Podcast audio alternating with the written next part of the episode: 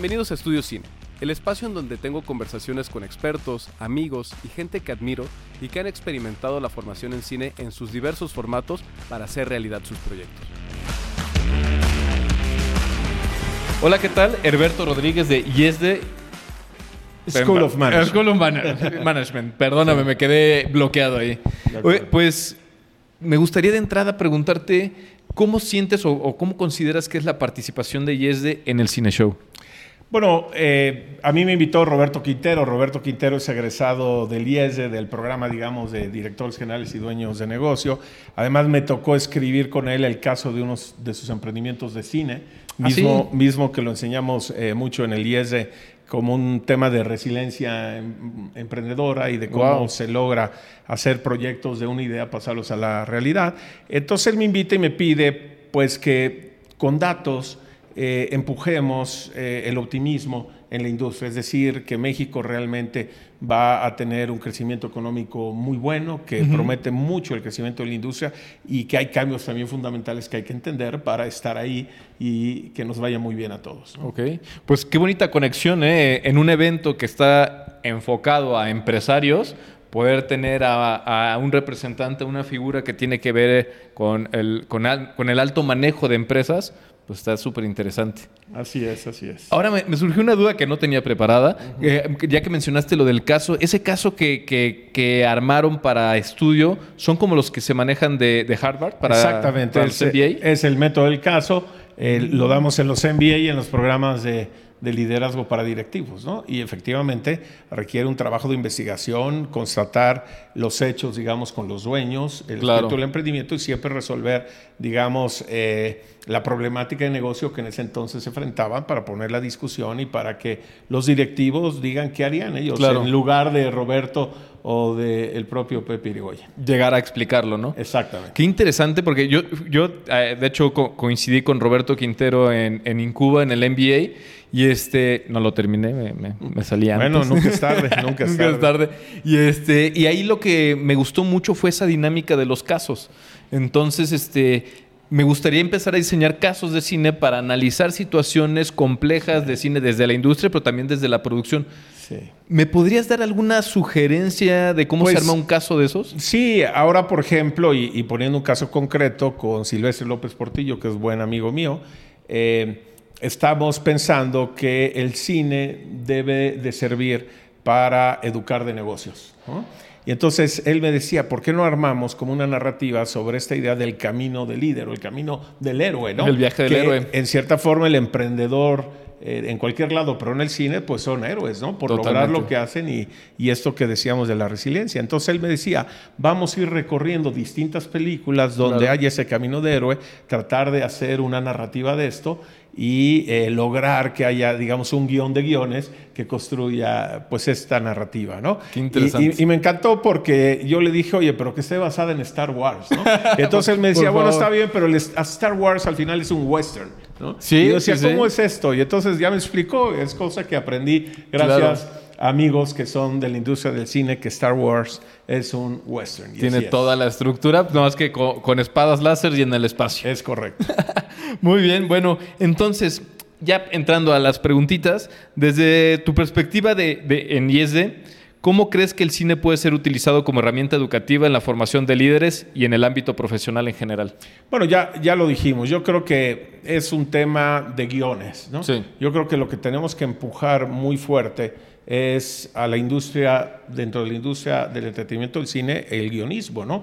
Y conseguir carreras eh, de gente muy buena que haga grandes guiones, ¿no? Y yo creo que esos grandes guiones al final deben de reflejar eh, historias de nuestras vidas, posibilidades, aventuras, sueños que son muy formativas y que verdaderamente nos inspiran. Yo creo que la parte esta de los líderes tiene su parte racional, pero fundamental un líder es emocional.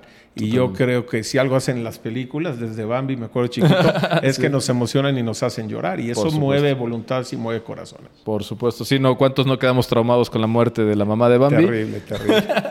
Oye, y este, algo que me parece súper interesante, y por eso andaba explorando el NBA, es que nosotros como cineastas muchas veces nos enfocamos mucho en la historia, en la creatividad, eh, en este a veces en las cuestiones técnicas también, pero olvidamos la parte del negocio, olvidamos la parte del management.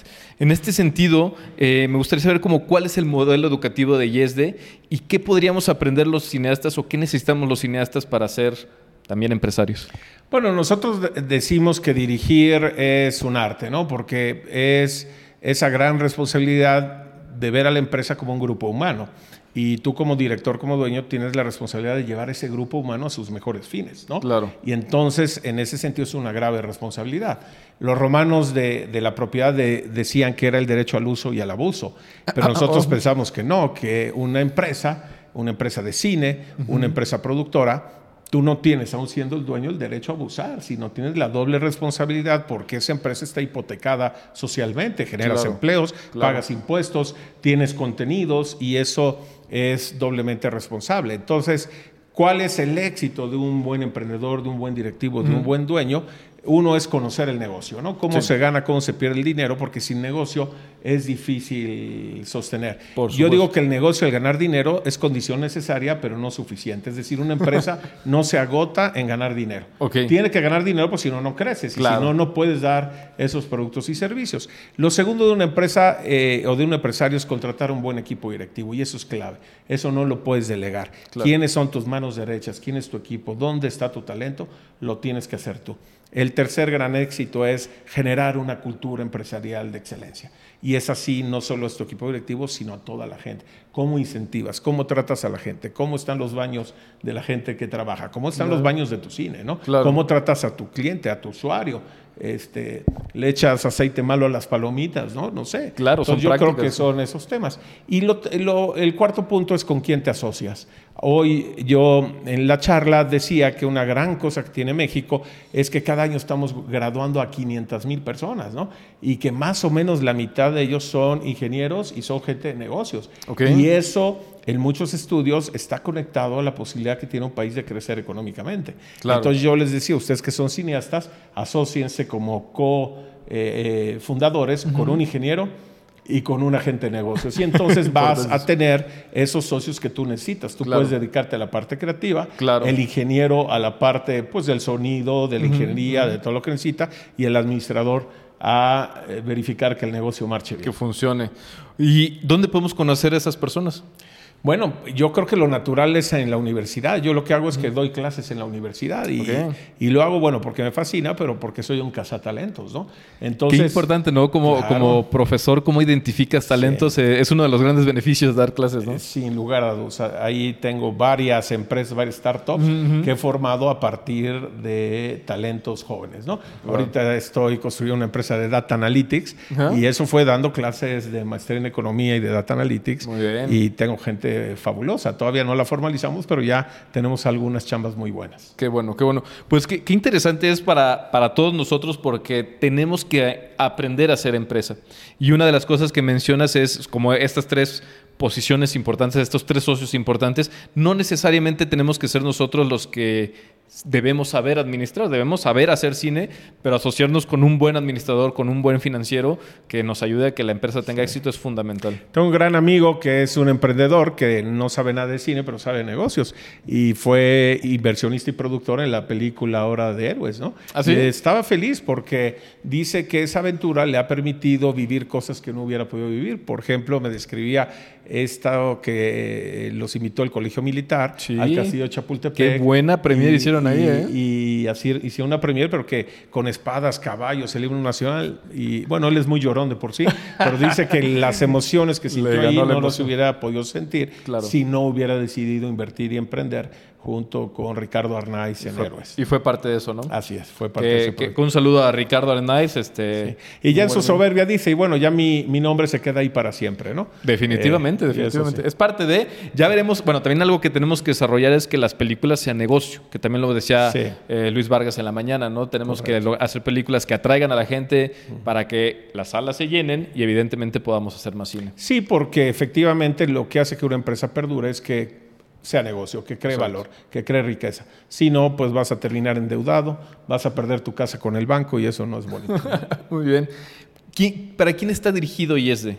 Bueno, el IESDE es una escuela de negocios eh, que forma directivos, empresarios, dueños de negocio eh, digamos, con maestrías, con un doctorado muy bueno y con lo que se llama programas ejecutivos. Entonces, tú eres ya naturalmente un emprendedor, ya traes tu negocio en marcha, ya eres la persona que manda ahí o del equipo que, manda, entonces debes ir al IES para perfeccionarte como directivo, ¿no? Porque lo que vamos a hacer es ahorrarte el tener que aprender a la mala, que es fracasando, golpeándote, y mejor eh, con los casos, con la experiencia de profesores que también nos hemos dado nuestros golpes, pues te vamos a ahorrar muchísimos fracasos. Muy bien, entonces estamos hablando solamente de posgrados. Posgrados únicamente y programas ejecutivos, es decir, que no tienen titulación, oficial, pero, que, exactamente, pero son reconocidos también. Eh, el valor que aportan las personas que comparten su información ahí y ah. sobre todo las relaciones que se generan como Correcto, lo has dicho muy bien. El IES en su propuesta de valor decimos que somos una comunidad de enseñanza y aprendizaje de negocios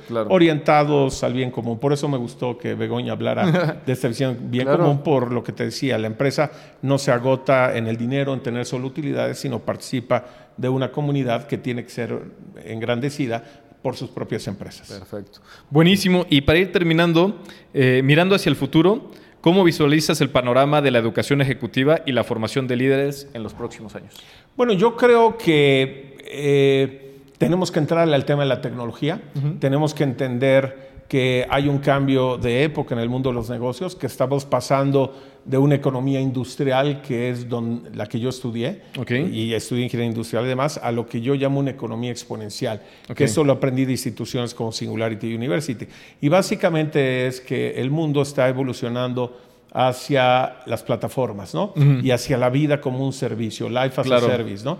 Donde, por ejemplo, en mi época cuando querías tener, bueno, terminabas la universidad, te dan tu primer sueldo. Si eras muy decente, el primer cheque se lo dabas a tu mamá, ¿no? Como para agradecer. si no, pues ya te lo gastabas con tus cuates. Pero el segundo cheque seguramente lo invertías en un coche, ¿no? Y era la forma un poco de eh, mandar la señal de tu estatus, claro. de que eras un profesionista. Los chavos de hoy les vale gorro eso. Ellos prefieren irse una experiencia en Nepal o, o en China o hacer algo de sus vidas. Y es esa colección de experiencias la que es importante. Entonces tenemos que entender que la economía va a ser experiencias, va a ser servicio y que el tipo de empresas, plataformas y tecnologías deben de ir hacia allá y además tienen la oportunidad de ser exponenciales. ¿no? Y cambia la dinámica económica porque a lo mejor se van a consumir menos coches en el mundo y más cuando llegue el auto robotizado.